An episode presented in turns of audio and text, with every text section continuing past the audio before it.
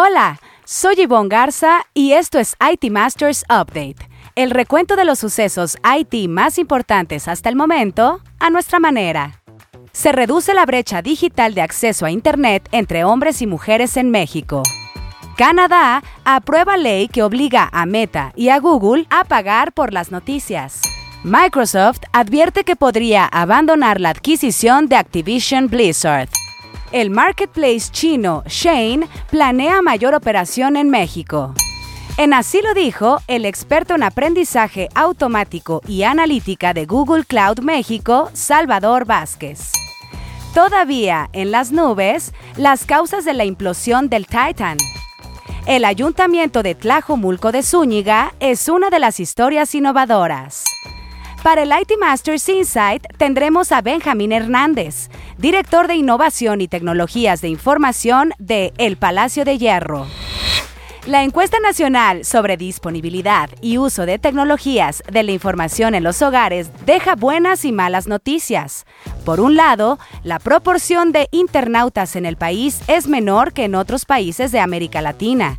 Por el otro, cada vez más mujeres se conectan a Internet. Pero antes de entrar en materia, revisemos otros temas candentes en el dossier. El Senado canadiense aprobó una ley que obligará a Google y a Meta a pagar a los sitios de noticias por el contenido que difunden, si les ayuda a generar dinero. La ley de noticias en Internet, que se encamina a ser promulgada, requiere que ambas compañías alcancen acuerdos de inmediato con los medios de comunicación. Se prevé entre en vigor a los seis meses de recibir consentimiento real. El gobierno encabezado por el primer ministro Justin Trudeau dijo que la ley crea un piso parejo entre los gigantes de la publicidad en línea y una industria noticiosa en disminución. Meta señaló que tiene planes de cumplir con la ley a través de la eliminación de las noticias en Facebook e Instagram para los usuarios canadienses. Google, por su parte, no comentó sobre el particular. Esta semana, en Historias Innovadoras, donde le contamos acerca de un proyecto ganador de las más innovadoras, es el turno del Ayuntamiento de Tlajomulco de Zúñiga. Francisco Iglesias, director editorial de NetMedia, nos cuenta. El Ayuntamiento de Tlajomulco de Zúñiga, en Jalisco, es una de las más innovadoras 2022 con el proyecto Chamba para Todos, para el que destinó 2 millones de pesos. Su innovación de producto o servicio consiste en un programa de prestación de servicios enfocados al mejoramiento y rehabilitación de espacios públicos que beneficia a los comercios locales hasta con 20 mil pesos mexicanos para que surtan insumos que serán consumidos por los brigadistas que hayan colaborado en actividades instruidas por el municipio. El pago se hace con Tlajo Vale, con valor de 500 pesos que se canjea en comercios locales. Una aplicación registra, supervisa y ejecuta el programa. En 2021 se invirtieron 3.1 millones de pesos, se rehabilitaron 198 espacios públicos y se benefició a 6.280 brigadistas y a 157 comercios. El líder del proyecto fue Héctor Guillermo Hernández Aguayo, coordinador general de Gobierno Inteligente e Innovación Gubernamental del Ayuntamiento de Tlajomulco de Zúñiga, en Jalisco.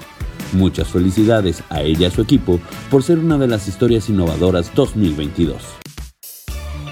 En la gustada sección que esto y que lo otro, Beth Wilkinson, la abogada de Microsoft en el tema de Activision Blizzard, advirtió que si después de esta semana de consultas se concede el bloqueo temporal de la adquisición, Microsoft estaría dispuesto a terminar la transacción por 70 mil millones de dólares.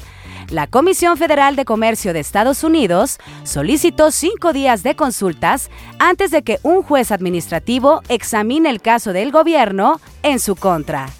El abogado de la FTC, James Wade Garden, expresó en los argumentos del gobierno que de llevarse a cabo es probable que la empresa combinada tenga la capacidad y un incentivo para dañar a la competencia en varios mercados. Esta batalla apenas comienza y su resultado es incierto. Seguiremos pendientes. México será el tercer país donde Shane operará su marketplace, junto con Brasil y Estados Unidos, en el continente americano. Marcelo Clor, director de Shane América Latina, dijo en conferencia de prensa que México tiene la ventaja sobre Brasil de una industria textil bastante avanzada. El coloso chino, que compite con Amazon y Mercado Libre, prevé incluso producir sus productos en territorio nacional, pues su posición geográfica le permite ser más competitiva para satisfacer a clientes potenciales, como Estados Unidos. Clor destacó que todos los vendedores mexicanos que se unan a su marketplace tendrán acceso a información en tiempo real, formación y capacitación. Su objetivo es tener 100.000 proveedores que alcancen 100.000 dólares en ventas al año y otros 10.000 que vendan por lo menos un millón de dólares al año. Todavía en las nubes están las causas de la implosión del Titan. La nave con cinco pasajeros que se dirigía a los restos del Titanic, ubicado a unos 4.000 metros de profundidad en el Atlántico Norte. La Guardia Costera estadounidense comunicó el jueves que se encontraron fragmentos que sugieren que el sumergible quedó aplastado por la presión oceánica de forma catastrófica, apenas dos horas después de la sumersión. Ahora toca investigar qué ocurrió y qué se debió haber hecho para evitarlo. Esta semana, en Así lo dijo, donde resaltamos una frase que a lo largo de la semana las y los reporteros de IT Masters Mag hayan escuchado de conferencias o entrevistas, tenemos al experto en aprendizaje automático y analítica de Google Cloud México, Salvador Vázquez, quien al participar en una mesa redonda del IT Masters Club se refirió a cómo las organizaciones deben prepararse frente a la revolución de la inteligencia artificial. Escuchemos. Yo creo que el, cómo tenemos que prepararnos para, para los próximos años, ¿no? Lo primero es identificar como humanos cómo estamos dando valor, ¿no? Porque si hoy estamos dando valor con un proceso repetitivo, con un proceso talachudo, con un proceso sin decisión, no estamos dando valor, ¿no? Y eso lo podemos automatizar. Entonces, la pregunta es, ¿cómo nos tenemos que preparar? Dando valor. Identificando cómo vamos a dar valor tanto a nuestras compañías como profesionistas. ¿no? Ya hablábamos de la educación. ¿Cómo tenemos que, prepararnos para la educación? Yo creo que eh, la educación está basada mucho en valor y se nos olvida.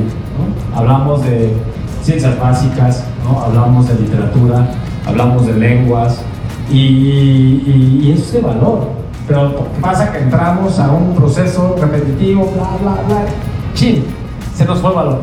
Entonces estamos en el punto indicado para recuperar eso, delegar la tarea que no está entregando valor de mi persona, de mi raciocinio, de mi toma de decisiones y enfocarme en eso. También queremos escucharle a usted. Si tiene algún comentario sustancioso, sugerencia de temas o información relevante, escríbalo en redes sociales con el hashtag ITMastersUpdate. Estaremos pendientes de su retroalimentación. Ahora sí, el tema candente de la semana.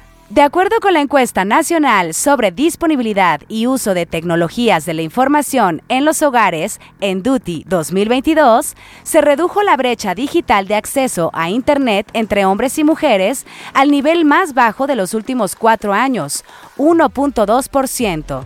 Sin embargo, la misma encuesta muestra que 21% de la población en México sigue desconectada a Internet.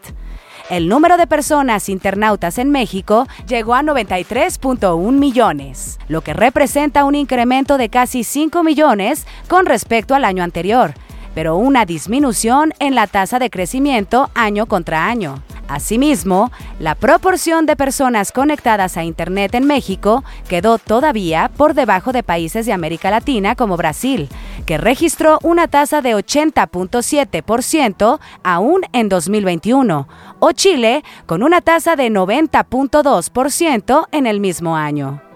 Aun cuando la brecha digital entre hombres y mujeres, así como en el ámbito rural y urbano, se ha ido cerrando, todavía falta mucho por hacer.